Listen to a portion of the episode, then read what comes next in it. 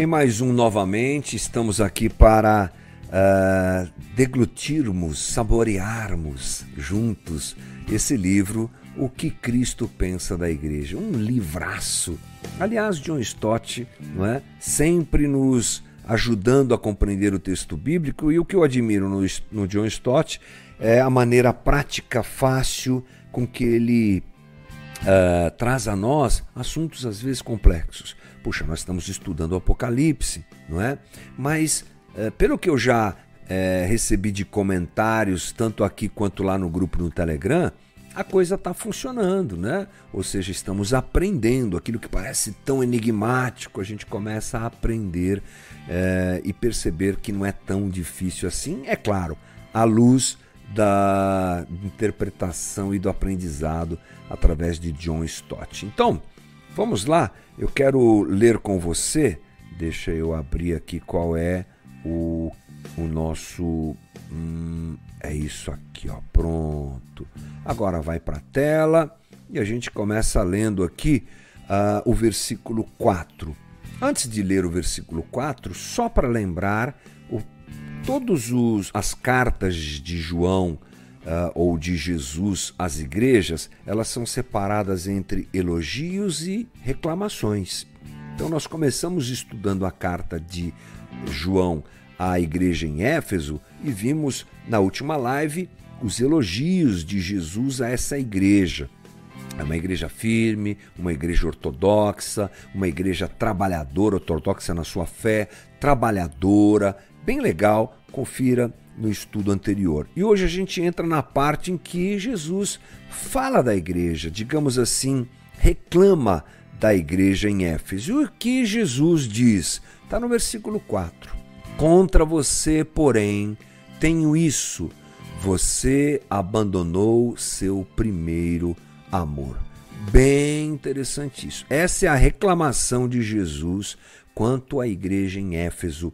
Você uh, se esfriou em seu amor. Você abandonou, é a palavra que ele usa, o seu amor. Bom, vamos começar pensando aqui o que é que John Stott disse sobre isso. Primeiro, ele diz que eles haviam esfriado no seu amor. Era com certeza uma igreja muito viva em seu amor, muito quente, digamos assim, muito presente em seu amor. E eles tinham um padrão de adoração muito elevado. E eles caem para aquilo que John Stott chega a dizer que é uma apostasia. Olha que coisa interessante. Eles caem a ponto de John Stott dizer que eles apostataram. Você sabe que essa palavra apostasia é uma palavra ligada a uma ruptura muito grande, é uma situação que não é? Acabou a ligação entre Deus e aquelas pessoas. É isso que John Stott diz. Ele usa essa palavra, é forte. Eles deixaram de amar a Deus. Deixaram de amar a Deus. Uh, interessante que John Stott vai por um caminho que nos explica qual a relação divina atual entre Deus e a igreja.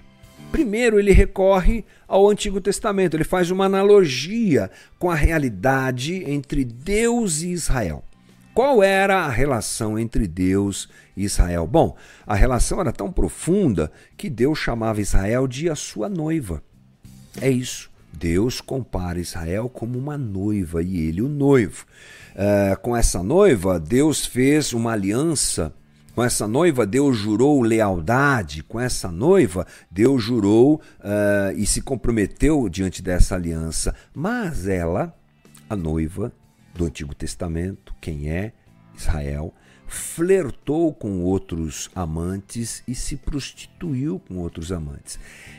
É, é interessante a, a vivacidade do texto bíblico, porque quando você pensa numa relação noivo e noiva e numa traição da noiva, como é o caso descrito pelo texto bíblico, isso traz a realidade dessa situação para a nossa realidade, para o nosso dia a dia e faz a gente sentir uma dor de estômago assim. Como é que é? É, Israel fez isso. Deus jurou lealdade, aliás, é, é, se comprometeu em lealdade, fez uma aliança com Israel. Israel, como uma noiva que foge, que se prostitui com, outro, com outros homens, é o comportamento de Israel. Bom, diante disso, John Stott vai para a nossa realidade. Novo Testamento. Adivinha? É, a situação continua. E agora a noiva é a igreja. A igreja que está casada com Cristo. Eu não vou projetar na tela por uma questão operacional aqui, mas John Stott traz um texto de 2 Coríntios capítulo 11, versículo 2, onde Paulo diz: Eu os prometi a um único marido, Cristo, querendo apresentá-los a ele como uma virgem pura. Ele está escrevendo aos Coríntios e dizendo que ele prometeu a igreja a Cristo não é? como uma virgem pura. O que receio e quero evitar é que, assim como a serpente enganou Eva com astúcia, a mente de vocês seja corrompida e se desvie da sua sincera e pura devoção a Cristo. Paulo está falando aos Coríntios Olha, eu apresentei vocês como vocês são, igreja, é noiva de Cristo. E o meu é, medo é que vocês se desviem dessa realidade. Sabe o que aconteceu? É, é isso que aconteceu com os Efésios. Eles amaram, mas perderam seu amor. Bem, aí John Stott fala um pouco sobre essa questão do primeiro amor. Como Deus cuida de Israel e deseja que a relação volte, assim Jesus trabalha com a igreja Olha que legal. Deus insiste, aliás, é uma das tônicas do Antigo Testamento, né, gente? A insistência de Deus para que Israel voltasse a ser quem era. É uma insistência que deixa a gente perplexo, é uma demonstração de amor muito, muito, muito profunda. Assim, Jesus trabalha com a igreja, está trabalhando com a igreja, porque esse texto é o texto de Jesus para uma igreja, obviamente do Novo Testamento, não é? Cristo sofre como Deus, o Pai sofre no Antigo Testamento, e obviamente Cristo estava lá também, e é o próprio Pai, por serem um. Uh, com relação a Israel, ele sofre com relação à igreja, quando a igreja não corresponde o seu amor. É? E John Stott diz uma coisa importante: o amor é a marca de uma igreja viva. A vida cristã é, em essência, uma relação de amor. E aí ele chama isso de amor eterno. Por quê? Porque sem esse amor, e a igreja e a sua obra não tem vida. Gente, o caldo começa a esquentar aqui. Porque agora John Stott está apresentando o quanto esse amor faz falta à igreja em Éfeso. Infelizmente, a gente não tem tempo para traçarmos tudo que nós falamos na live anterior. Mas na live anterior nós vimos uh, Jesus elogiando a igreja em Éfeso. Agora ele começa a dizer: que eles estão em apostasia. E John Stott traz essa realidade. Sem amor à igreja, por mais que ela faça, ela está morta. Hum. Paulo sabe dessa situação. E lá em Efésios 6, 24, Paulo está escrevendo a quem? Aos Efésios. Vamos lá, gente. É só mais um recurso para a gente entender a importância desse assunto. Efésios 6, 24. Paulo 30 anos antes de João, escreve a Éfeso, escreve a igreja em Éfeso. E olha o que ele diz. Efésios 6, 24. A graça seja com todos os que amam a nosso Senhor Jesus Cristo com amor incorruptível. Com amor incorruptível. Ele escreve isso. É o último versículo daquela carta. 30 anos depois, o que é que acontece? As coisas mudam e a igreja de Éfeso está corrompida. O amor era vacilante nesse sentido. Ele vai acontecendo e esfriando. Eles trabalhavam com vigor, mas não com amor. Esse é o retrato da igreja que é, João descreve no texto e que John Stott analisa para gente aqui. É uma igreja que trabalha, mas é uma igreja que não tem amor. Sabe o que isso me lembra? Ativismo. Faz, faz, faz, sem saber direito por que está fazendo. Faz, faz, faz sem entender por que está fazendo. Ou seja, eles defendem a fé, mas não vivem a piedade que é fruto do amor a Cristo. Eles rejeitam o erro, mas não amam a Jesus. Gente, que coisa assim paradoxal, não é? Parece num primeiro momento uma igreja perfeita. Eles trabalham, eles defendem o evangelho e a fé pura no evangelho, eles suportam as aflições, mas eles não amam. Como é que isso pode acontecer? Pode. É o retrato da igreja em Éfeso. Uh, John Stott diz que o amor ele é a melhor coisa do mundo no final do capítulo que nós estamos analisando aqui. O amor, ele é destacado no Novo, no Novo Testamento como aquilo que é essencial na relação com Cristo. Porque o amor é maior do que o conhecimento, Paulo fala isso. Quando falha o conhecimento, o amor subsiste. O conhecimento diz respeito a coisas, enquanto o amor diz respeito a pessoas. Que frase é essa, gente? O amor é maior até do que a fé e a esperança. E ele é indestrutível. 1 Coríntios 13. E nessa fase do livro, John Stott, John Stott exalta o amor e coloca o amor como algo inegociável e, e necessário. E ele traz então a, a, o, aquilo que João anota, que João escreve, as palavras de Jesus, uma exortação final, né? Porque Jesus vai até a igreja, mesmo quando ela falta amor, mas ele traz alguma coisa importante para a igreja se lembrar. Quer ver? Vamos dar uma olhadinha no versículo 5. Está na sua tela? Tá, né? Versículo 5. Lembre-se de onde você caiu. Aí Jesus começa a dizer o que a igreja em Éfeso tem que fazer. Lembre-se de onde caiu. Arrependa-se e pratique as obras que praticava a princípio. Se não se arrepender, virei a você, tirarei o seu candelabro do lugar dele. Então nós temos uma ação amorosa de Jesus, mas, obviamente, também com repercussões diante do erro da igreja em Éfeso. Primeiro, ele diz: é, onde você caiu? Nós podemos olhar para trás, John Stott faz essa análise, e nos perder. Lembra a esposa de Ló? Olhou para trás virou estátua de sal, né? Mas nós podemos olhar para frente e recomeçar. Nós não devemos viver do passado, mas lembrá-lo e comparar com o que somos, o que somos com o que éramos, é uma experiência boa, salutar, diz John Stott, muitas vezes inquietante. Então é isso que Jesus diz: olha para trás, veja onde você estava, veja onde você caiu e comece a se movimentar para resgatar, para restaurar aquilo que você fez. Arrependa-se, você leu comigo no texto? Arrepender-se, irmão, é a palavra metanoia no grego, é mudar de direção, não é? Devem ter cuidado e não viver o remorso, aquele que destrói, aquele que afeta o coração da gente, mas devem viver um arrependimento, uma mudança de rumo.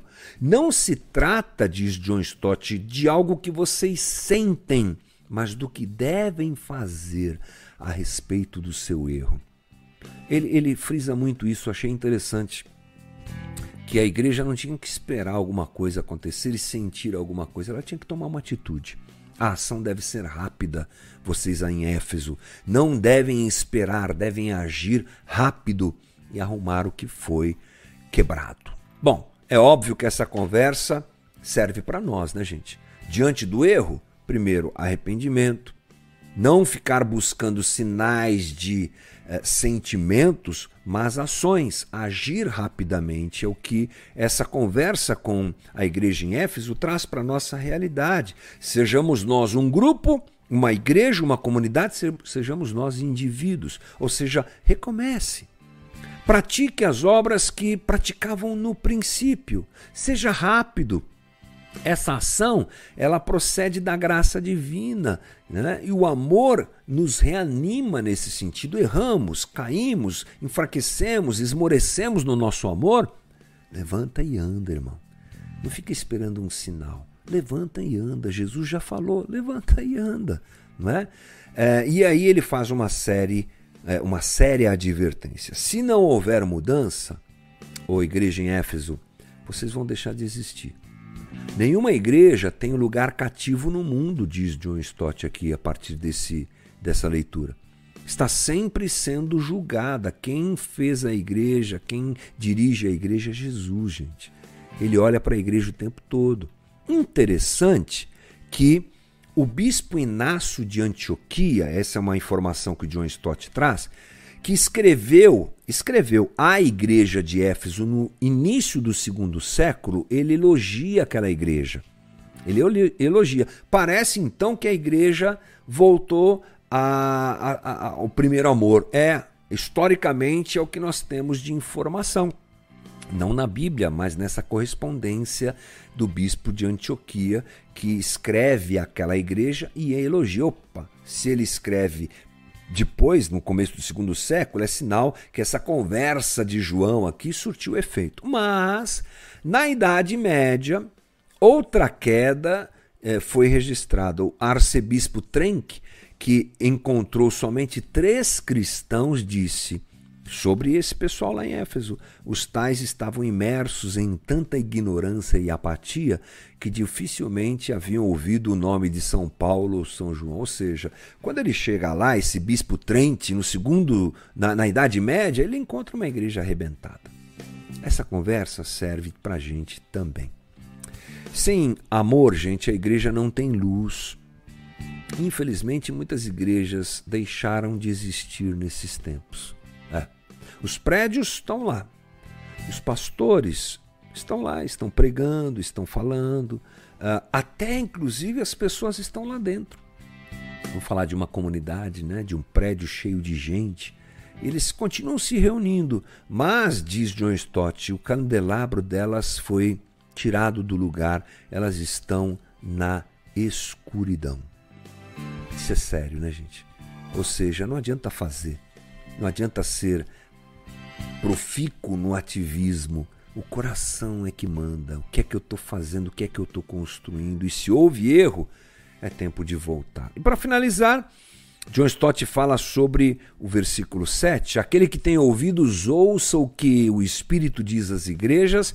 Ao vencedor darei o direito de comer da árvore da vida que está no paraíso de Deus. Que conversa é essa? Bom, as cartas, elas terminam com uma promessa ao vencedor, uma promessa àquele que conseguiu reagir às palavras de Cristo. Já nessa carta você encontra isso. Nesse caso, a oferta é o acesso à árvore da vida e ao paraíso de Deus, né? Ou seja, desfrutar a vida eterna. Mas eu achei muito legal que John Stott fala sobre isso. Porque, caso contrário, se, se nós não lermos a coisa como ele leu, o que vai acontecer? Nós vamos achar que Deus está dizendo assim: então, se você se uh, resolver a sua vida, você tem um lugar no paraíso. Mas John Stott explica, ele diz assim: eu vou ler aqui o que ele, o que ele diz. Mas o que é vida eterna? Se não conhecerem e amarem a Deus e seu Filho Jesus Cristo. O que é vida eterna se não esse relacionamento, não é? E o que é céu se não a morada do amor? Olha que coisa linda! O céu é a morada do amor, pois o céu é onde Deus está e Deus é amor. Portanto, a recompensa do amor é mais amor. Mais amor na comunhão perfeita do céu. E é interessante que ele diz assim que o amor é fruto do reconhecimento da obra de Cristo lá na cruz, porque ele nos amou primeiro. De onde vem todo esse amor? Vem de Cristo, sempre dele primeiro para nós, e nós respondemos percebendo a sua entrega na cruz. Nós servimos a um Deus que morre por nós, gente. A igreja serve um Deus que morre por ela. Como não amar? Como não responder? Sim, posso não amar, é o caso da igreja em Éfeso, e continuar morto naquilo que estou fazendo. E no, John Stott no final diz: portanto, como a igreja de Éfeso, a igreja hoje tem uma obra a ser realizada, uma luta a ser travada e um crédito, perdão, e um credo a ser defendido. Lembra da primeira parte desse capítulo? É isso aí. Eles lutaram, eles defenderam um crédito, um crédito, credo e eles uh, realizaram uma obra. Mas ele diz assim: mas sobretudo A igreja pode fazer todas essas coisas, mas ela tem uma pessoa a ser amada. Com o amor que tínhamos por ele no princípio, um amor eterno. É de uma beleza isso, né, gente? A gente pode fazer uma obra, a gente pode defender o credo, a gente pode lutar e suportar perseguições, mas tudo isso deixa de ter importância se nós não entendermos que temos uma pessoa para amar. Essa pessoa é Jesus Cristo. Então é isso, gente. Chega aqui ah, o fim da nossa conversa sobre o que John Stott interpreta das cartas do Apocalipse. Estamos conversando sobre isso e espero que tenha sido legal para você. Tem sido muito, muito bacana para mim e a gente se vê no próximo novamente. Segue a vida e vamos lá!